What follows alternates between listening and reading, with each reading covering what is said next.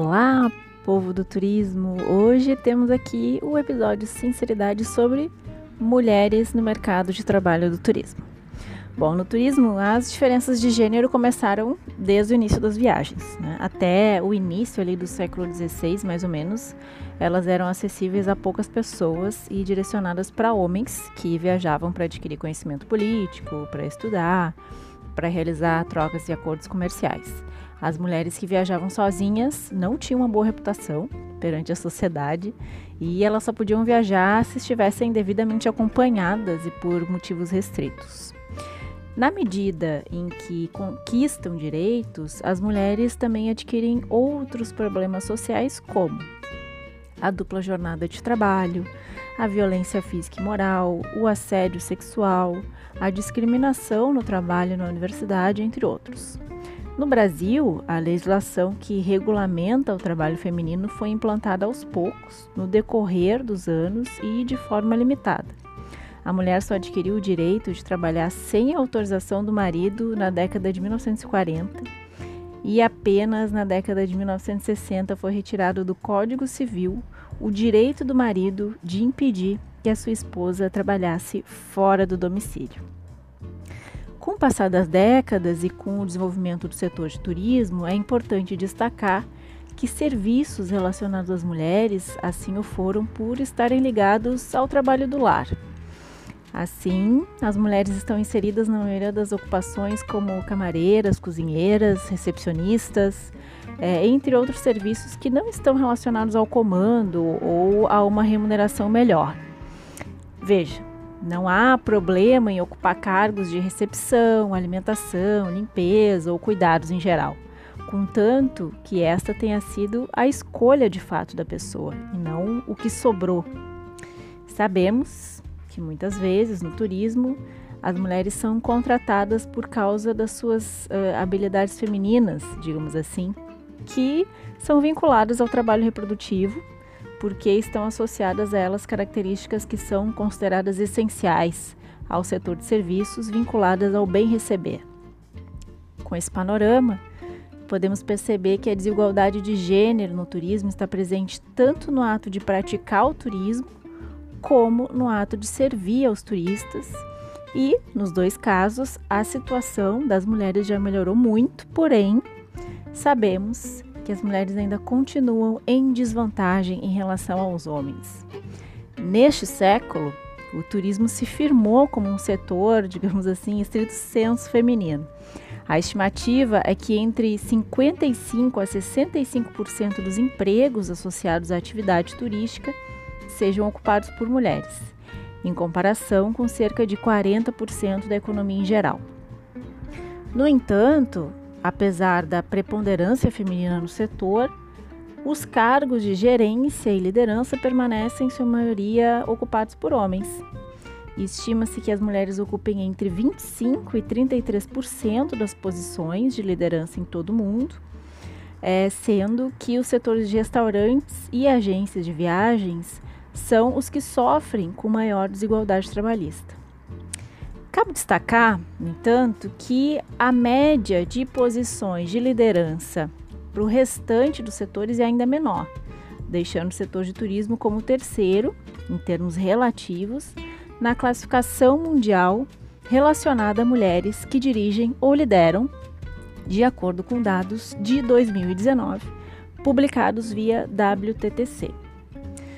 Portanto, tem se observado que uma parcela aí das mulheres, obviamente as que têm um pouco é, melhor né, de condição financeira para tanto, elas decidem empreender para se tornarem donas do seu próprio negócio, para terem autonomia, flexibilidade para dirigir os negócios e adaptá-los à sua rotina, quando possuem uma dupla jornada, principalmente. Nos Estados Unidos, por exemplo, as mulheres dominam as propriedades das agências de viagens e são a maioria das agentes. Porém, as grandes empresas turísticas, como hotéis e companhias aéreas, são os homens que detêm.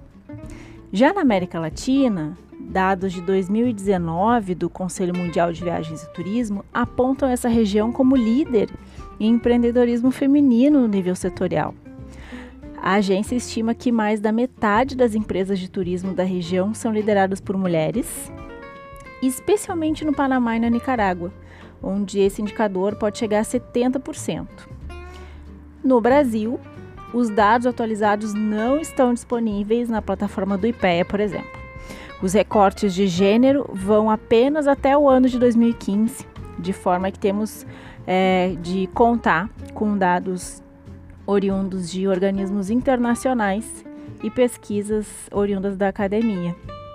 E, falando em Brasil, hoje temos um bom exemplo de empreendedorismo feminino relacionado ao turismo. Eu tive a honra de poder conversar com duas das sete fundadoras da Must, mulheres do setor de turismo, recém-lançada no mercado nacional. E, a partir de agora, você acompanha essa nossa conversa.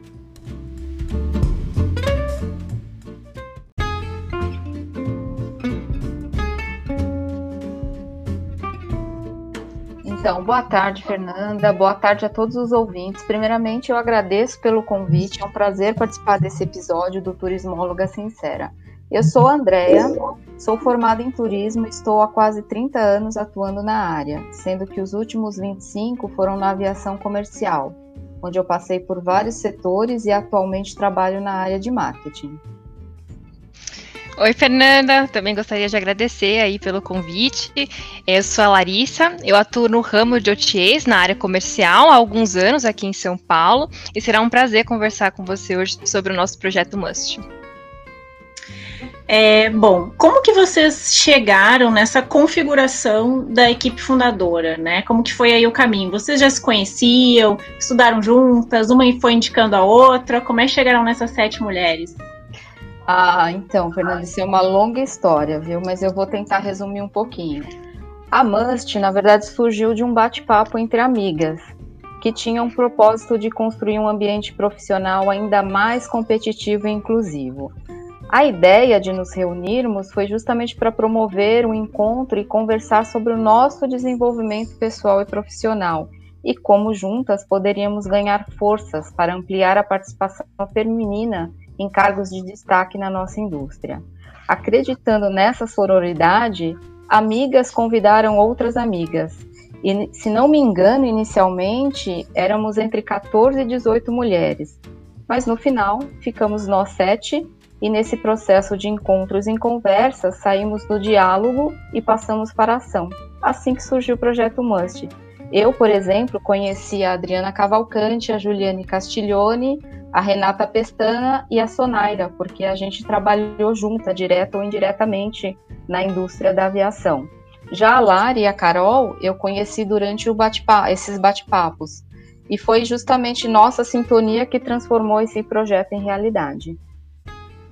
Ah, que bacana.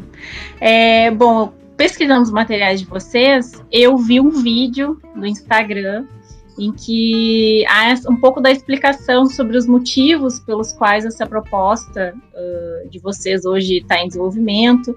Mas, para quem ainda não assistiu o vídeo, eu gostaria de perguntar então por qual motivo vocês chegaram à conclusão de que era necessário ter esse tipo de projeto no mercado atual. E aí eu também fiquei com uma dúvida. Eu queria saber se vocês têm alguma referência aqui no Brasil ou fora de um negócio similar que é, inspirou ou inspira vocês? Então, é, quanto à referência, a gente não encontrou nenhum outro projeto como o nosso, né, em outro país, mas a gente foi usando referência de outros setores que acabaram acompanhando ali os movimentos externos, que já, já iam percebendo que a diversidade está relacionada com a melhoria de performance, né, seja em razão da diversidade cognitiva, usada ali na tomada de decisões importantes, ou ainda pela identificação e adesão dos stakeholders com essa postura. É, a hotelaria, por exemplo, é um desses setores do turismo que entendeu que, ao ter muitas mulheres enquanto clientes, também precisava trazer mais mulheres para contribuir nas decisões ali estratégicas. É, e trazendo para a relevância do projeto, Fernanda, a gente não pode deixar de destacar que o turismo tem expressão nacional e impacto positivo na economia brasileira. São quase 240 bilhões de reais gerados somente em 2019. Uh, o que a Must quer é contribuir com a transformação e a sustentabilidade do papel da mulher no setor. pensamos em construir um ambiente profissional ainda mais competitivo e inclusivo para nós mulheres da indústria de viagens. Quando a gente olha os dados da Global Report on Women em Turismo da OMT de 2019, onde a maior parte da força de trabalho do turismo mundial é feminina, afinal são 54%, mas vemos que a base da pirâmide do turismo é extremamente diversa e à medida que a gente olha os patamares mais altos, a gente percebe que essa diversidade vai se dissipando e não encontramos representatividades nas posições de liderança. As oportunidades estão aí e as mulheres competentes para abraçar essas oportunidades também. No final, pessoas e organizações se beneficiam com essa diversidade e inclusão. Pois bem, aí eu, como sou pesquisadora da área, mas também consumidora, uh, eu geralmente sou muito curiosa é, por bastidores, né? Principalmente em desenvolvimento de negócios. E para quem nos ouve, então, para situar, porque a gente nunca sabe quando é que as pessoas vão ouvir os episódios, né? Já que eles não são ao vivo, uh, nós estamos numa situação atípica, né? Mundial e no Brasil, no setor de turismo, estamos em, em meio de uma crise global, né? Por conta uh, de uma pandemia. É, e o que, que eu percebi? Que embora várias atividades do turismo tenham uh, parado se não na totalidade, em grande parte, né? A partir do final do mês de abril e início do mês de maio, outras atividades surgiram. Né? Então, por exemplo, quando eu comecei a fazer podcast, porque eu não podia sair para entrevistar as pessoas, é, o meu canal era o único técnico. Né? Os outros eram dicas de viagem. Eu disse: não, não posso fazer um canal de podcast com dicas de viagem no meio de uma pandemia. A gente precisa trocar informação.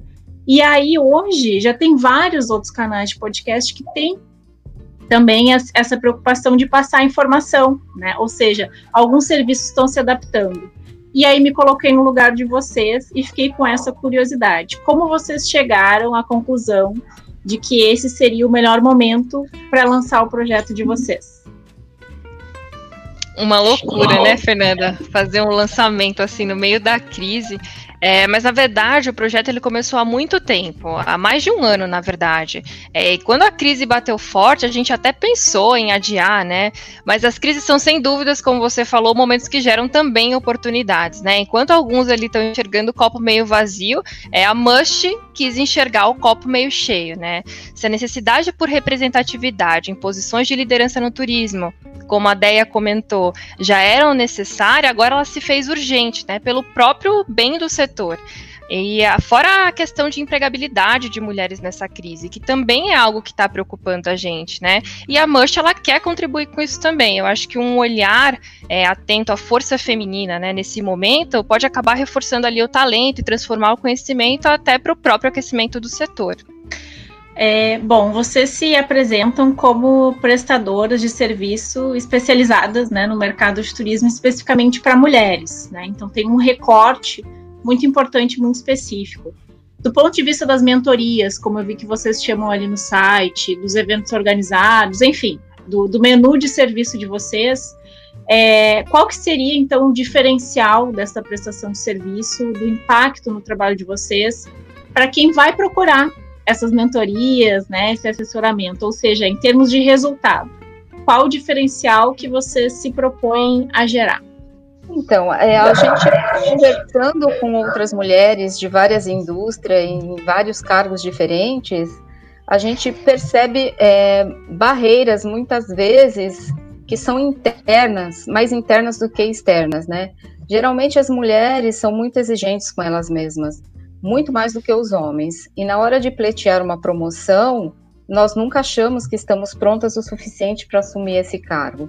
De acordo com as últimas pesquisas do IBGE, apesar das mulheres investirem muito mais do que os homens em sua formação acadêmica, isso acaba não se refletindo nos cargos de liderança e muito menos nos salários, né? Infelizmente. E esta, esta estatística piora se a gente incluir nessa equação a questão racial. O nosso diferencial está exatamente aí. A Must acredita que mudando essa percepção interna da própria mulher, mudaremos também o olhar externo para o desenvolvimento de carreira das mulheres. E por compartilharmos do mesmo propósito e termos as mesmas dores, conseguiremos criar essa rede colaborativa segmentada para o turismo, que é aonde atuamos. Bom, agora que você é, trouxe essa, essa questão do recorte de raça, né? Eu me lembrei aqui de dar os parabéns para vocês, porque é, cada vez mais a gente vem discutindo muito, eu digo a gente que trabalha com pesquisa e com consultoria, a importância da representatividade, né, da identidade de gênero e tal. E já adianto que esse vai ser um dos próximos episódios, né, a pedidos, porque tem surgido vários pedidos sobre é, a importância de retratar as mulheres, mas também o recorte da raça, né, no setor do turismo. Como é importante a gente refletir sobre ele, principalmente do ponto de vista não só do consumidor, porque a gente sabe que historicamente a publicidade não contempla essa variedade, mas no mercado de trabalho, né? Até achar dados sobre isso é um pouco difícil, digamos assim. Então, fico feliz que essa seja também uma das propostas que vocês têm, né? Esse olhar atento, assim, para esse recorte, porque mulher não é um bloco, um bloco, né? Mulher tem não. uma diversidade gigantesca. Não mesmo. É... Então, bacana. É, e cabeças diferentes acabam pensando diferente, né? Se você tem a mesmo, o mesmo perfil de pessoas ali tomando as mesmas decisões, elas vão ser sempre as mesmas decisões. Então é muito importante ali que a gente tenha essa diversidade, porque ajuda nessa tomada de, de decisão e também a gente se sente mais representada, digamos assim, o que né, nos faz ter mais ali ambição de ter uma carreira mais estratégica. Bom, eu vi que vocês já têm uma série de trabalhos em andamento, né? Então é, eu queria pedir para que vocês explicassem para quem nos ouve o que está em andamento e como as pessoas podem acessar o que vocês já produziram ou estão produzindo agora, o que ainda vai ser lançado. Bom, boa pergunta, Fernanda. É, como a gente já comentou ali anteriormente, né?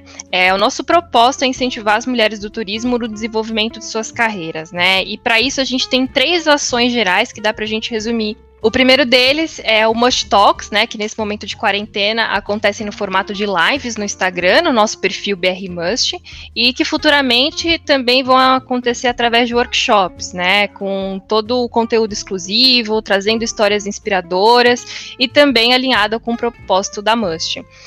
E também o Must Tips, que vai reunir tanto através do nosso perfil lá no Instagram, né, quanto dentro do nosso site, com dicas, insights, sugestões que vão contribuir aí com essa jornada de desenvolvimento e para ampliarem ali o repertório dessas mulheres. E por último, a gente tem a ação o Must Mentoring, que é o nosso programa de mentoria, que vai ser lançado aí em breve, e a gente tem como objetivo nele é a troca de experiência, né, entre profissionais mais experientes e de diversas indústrias, e também as profissionais em contrapartida ali do setor de turismo. É, o intuito do Must Mentoring é de contribuir com o desenvolvimento da carreira dessa mulher, né, e logo mais aí a gente vai ter novidade, como vai ser o processo de, de inscrição e toda a programação. É, aqui eu acho importante frisar também que qualquer feedback, né, é super bem-vindo, a gente tem os canais abertos no nosso site, no Instagram também, é, então se sintam à vontade de contribuir aí no, nos nossos canais. Juntas nós somos mais fortes. Tem também muita Talk vindo por aí. Também estamos com ideias de criar séries no IGTV para trazer mulheres do setor pelo Brasil todo para falarem de suas trajetórias. Fiquem ligadinhas aí que logo logo vai ter novidade. Isso aí. A gente volta então para o cenário brasileiro. Como que vocês acreditam que é possível é, alterar essa disparidade no mercado de trabalho?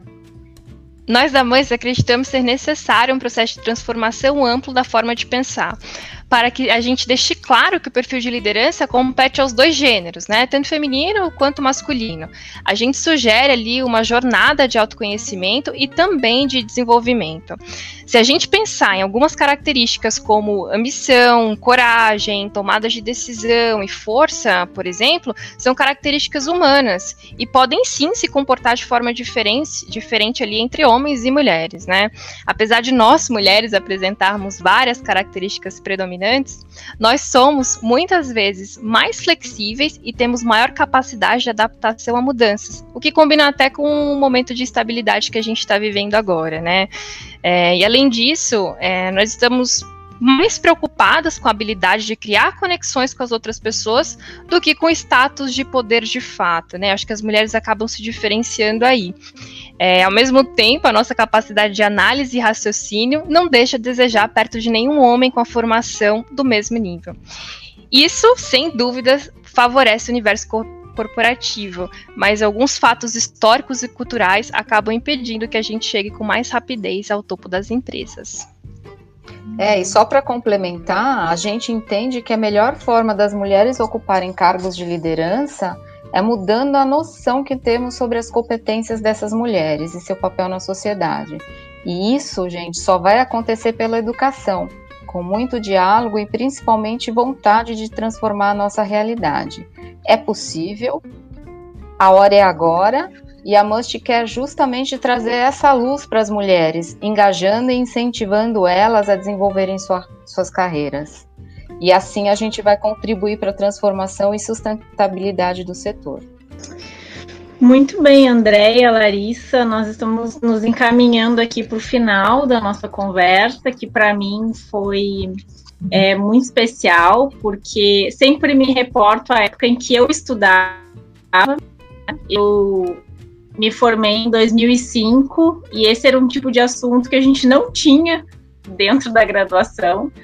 A gente mal tinha números sobre isso, que dirá desenvolver um raciocínio mais aprofundado, né, sobre consumo das mulheres, mercado de trabalho para as mulheres, né, e com seus vários recortes.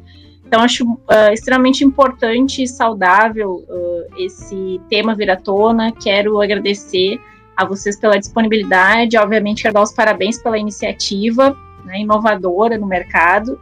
Uh, e como a gente está se encaminhando para o final, eu queria saber se vocês têm mais alguma coisa para compartilhar conosco, fazer aí as suas considerações finais para quem nos ouve.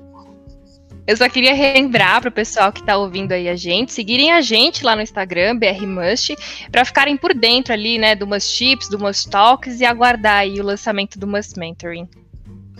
Gente, eu adorei o bate-papo. Obrigada mais uma vez. E quero aproveitar para convidar todas para a nossa próxima Must Talk, que vai ser na quarta-feira, dia 1 do 7, às 18h30.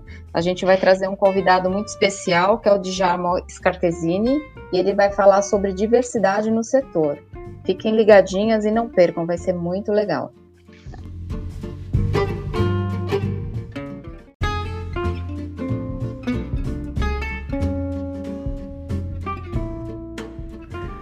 Muito bem, esse foi mais um episódio aqui do Turismóloga Sincera. Espero que vocês tenham gostado tanto quanto eu.